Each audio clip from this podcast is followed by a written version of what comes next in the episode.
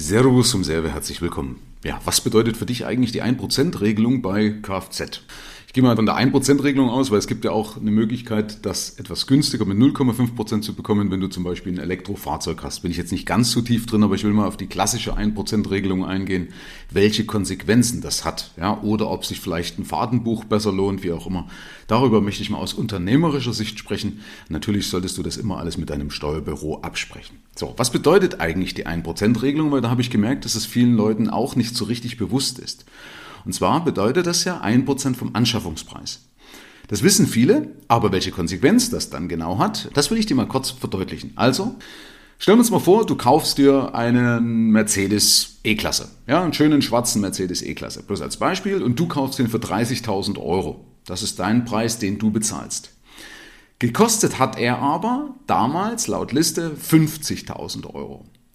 Das heißt, erster Punkt, was man wissen muss, die 1%-Regelung bezieht sich logischerweise nicht auf deinen Kaufpreis, also nicht auf die 30.000 Euro, die du für den schwarzen Mercedes bezahlt hast, sondern auf die 50.000 Euro. Also hast du 1% von den 50.000 Euro, nämlich 500 Euro monatlich, die du nicht steuerlich geltend machen kannst.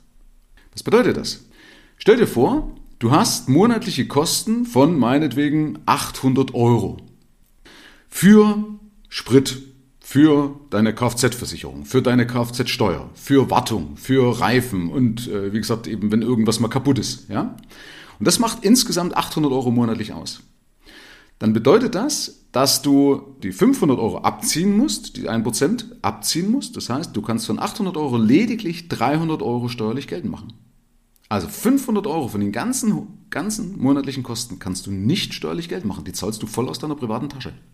Ja, das muss man wissen. Oder wenn du zum Beispiel nur 400 Euro monatliche Gesamtkosten hast, dann sind die ja kleiner als die 500, dann kannst du gar nichts steuerlich geltend machen. Also cleverer wäre eigentlich, wenn man sagt, ich kaufe mir jetzt irgendein Auto, was meinetwegen in der Anschaffung teuer ist, damit ich also eine höhere Abschreibung habe, aber im Listenpreis damals sehr günstig gewesen ist, weil es vielleicht jetzt gerade ein Oldtimer ist. Ja, macht jetzt natürlich nicht immer pauschal Sinn, aber das wäre so eine clevere Geschichte. So, also Fakt ist, merkt ihr das? Dass eben du einen Großteil dann deiner Kosten nicht steuerlich geltend machen kannst. Jetzt ist so die andere Geschichte, dass man sagt, na gut, dann könnte ich ein Fahrtenbuch machen. Da mal eine wichtige Warnung, nur weil ein Fahrtenbuch ist so ein bisschen wie so ein Damoklesschwert. Ja, das kann dir nämlich um die Ohren fliegen, Je nachdem, wie scharf dein Finanzamt ist, also hier bei uns in Bayern sind sie ja bekannt dafür, relativ scharf zu sein. Deswegen habe ich zum Beispiel bloß eine 1%-Regelung. Ich kaufe mich also frei. Ich kaufe mir den Luxus, nicht permanent ein Fahrtenbuch führen zu müssen äh, was mir dann unter Umständen später auch um die Ohren fliegen kann. Also hat eben auch was ein bisschen mit, bei mir mit Freiheit zu tun, weniger mit, mit, mit der Steuer, war mir in dem Moment egal. Aber ich fahre jetzt auch nicht so viel. Also ich fliege mehr, als ich, als ich fahre. Ja? Also ich bin ja Privatpilot, falls du es noch nicht weißt. Äh, wenn du den Podcast länger verfolgst, hast du es bestimmt schon mal mitbekommen. So, das heißt, es kann eben passieren, dass dein Fahrtenbuch rückwirkend gestrichen werden kann. Das ist durchaus möglich. Du führst es also die ganze Zeit und dann bei der Betriebsprüfung fliegt dir das Ding um die Ohren und da streicht er für den Betrachtungszeitraum von drei Jahren, streicht er dir das raus, das Fahrtenbuch, und haut dir rückwirkend die 1%-Regelung rein. Das kann manchmal ganz schön schmerzhaft werden. Denn du hast ja eine gewisse Verpflichtung, wie du das Fahrtenbuch führen musst. Also du kannst jetzt nicht einfach nur sagen, naja, ich habe ja ein Fahrtenbuch geführt, sondern du musst ja auch die Vorgaben deines Finanzamtes erfüllen. Und Vorgabe ist eben nicht einfach, dass du sagst, naja, ich bin jetzt hier von Frankfurt nach Nürnberg und wieder zurück nach Frankfurt gefahren und habe meinetwegen Startzeit und Endzeit eingetragen und äh, Startkilometer und Endkilometer, ja, und das Datum. Übrigens muss es auch alles leserlich sein, ja. Also wenn du das händisch führst, es, es muss leserlich sein, ja. Sonst ist es auch nicht mehr plausibel. Aber wenn du nämlich ein Fahrtenbuch richtig führen würdest, ja, nach den ganzen Vorgaben, klär das aber bitte auch gerne mit deinem Wohnsitzfinanzamt ab.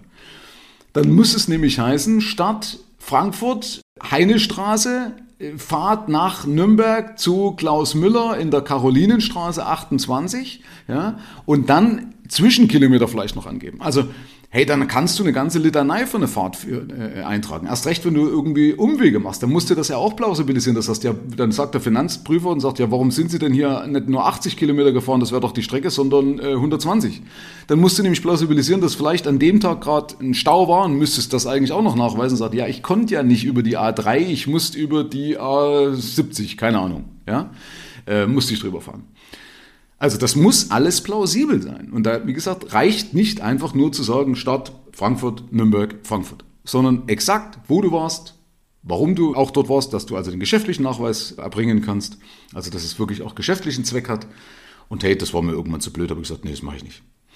Und jetzt kann man sagen, naja, es gibt ja elektronische Fahrtenbücher, die sind natürlich schon auch anerkannt, aber Achtung, auch die sind kein Freibrief. Auch da muss, das muss lückenlos sein, das muss Nachweis, also muss genau nachgewiesen werden, damit es eben plausibel ist. Also wichtig ist, dass Dinge funktionieren ja meistens nur so lang, bis eine Betriebsprüfung kommt. Und dafür möchte ich dich natürlich, oder davor möchte ich dich bewahren, dass du halt einfach ähm, dass du das um die Ohren fliegen kannst. Oder du sagst eben, naja, Herrgott, wenn es mir halt um die Ohren fliegt, so what, dann ist es so, dann bilde ich halt einfach nur eine entsprechende Rücklage. Ja, und für den Zeitraum, wenn sie es mir ja streichen sollten, ich habe es ja nach bestem Wissen und Gewissen gemacht und dann habe ich halt genug Rücklage. Deswegen, das ist ja sowieso mein Credo, sollte man immer genug Cash haben. Und dann hast du da auch mit solchen Sachen keinen Stress.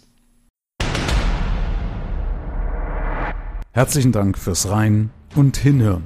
Ab hier liegt's an dir. Bis zur nächsten Folge. Dein Michael Serve. Schau auch gerne mal auf meiner Seite michael-serve.de vorbei. Ich freue mich, wenn du vorbeischaust.